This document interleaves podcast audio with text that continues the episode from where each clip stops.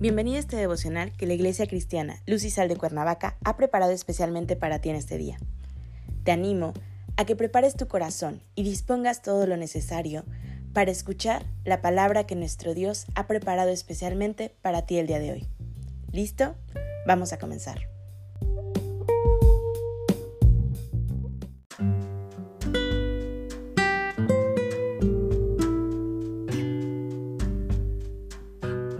Hola, ¿qué tal? Es un gusto saludarte el día de hoy. Bienvenido, bienvenida.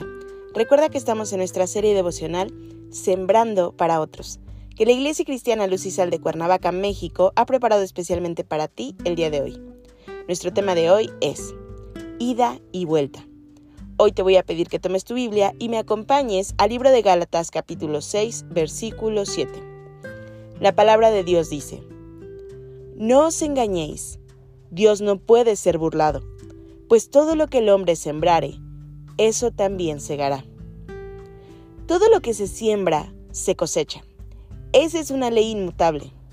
Cuando se siembra, se tiene que esperar determinado tiempo para esperar la cosecha.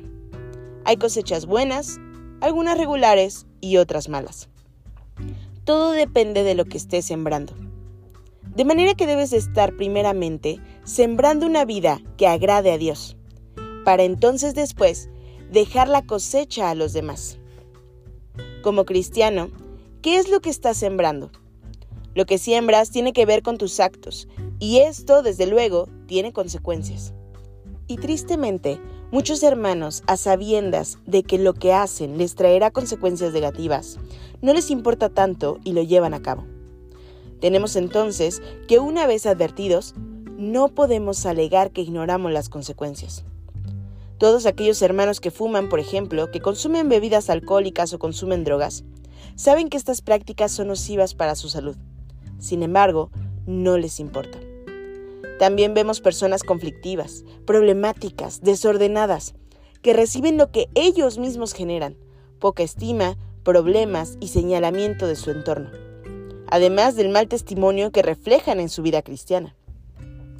Como cristiano, tienes una responsabilidad no tan solo para tu vida presente, sino que no debes de olvidar que tu vida impacta en la eternidad. ¿Eres el primer cristiano en tu familia? ¿Crees por fe que tu alma estará un día ante la presencia del Padre? Me imagino que esto da gozo y paz a tu vida. Saber con certeza de que el día que seas llamado por el Señor, estarás en el cielo. En el reino de Dios, en el mundo espiritual también hay consecuencias por nuestras acciones. Lo que hacemos nos trae bendiciones y reconocimiento o nos trae señalamiento y reprensión. Estás llamado a sembrar para otros. Sí, así es. Tienes una ordenanza dejada por nuestro Señor Jesucristo y la tienes que cumplir. Con tus actos y obras puedes sembrar para otros y traer bendiciones a sus vidas siempre y cuando seas obediente a la palabra de Dios y te conviertas en testimonio para aquellos que ven tu caminar en la nueva vida en Cristo. En la vida cristiana, Dios nos advierte que es como sembrar y cosechar. Sembramos lo correcto, cosecharemos lo correcto. Sembramos lo incorrecto, cosecharemos entonces lo incorrecto. Pues todo lo que el hombre sembrare, eso también segará. En el trabajo, en la salud, en la familia, en el matrimonio. Si sembramos amor, cosecharemos amor. Si sembramos misericordia, recibiremos misericordia. Si sembramos valores en nuestros hijos, cosecharemos valores de ellos. Hoy te animo a que siembres la palabra de Dios y cosecharás hombres y mujeres para Dios. Recuerda que debes de sembrar de ida y vuelta. Acompáñame a orar. Padre Celestial, en el nombre de Jesús, te damos gracias, Señor, por tu inmenso amor.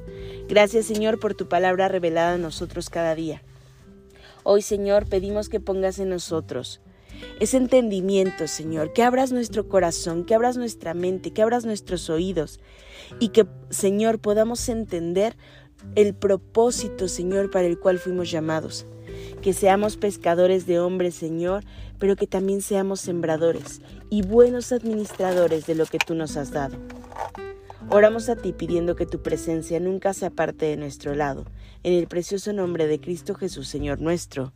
Amén.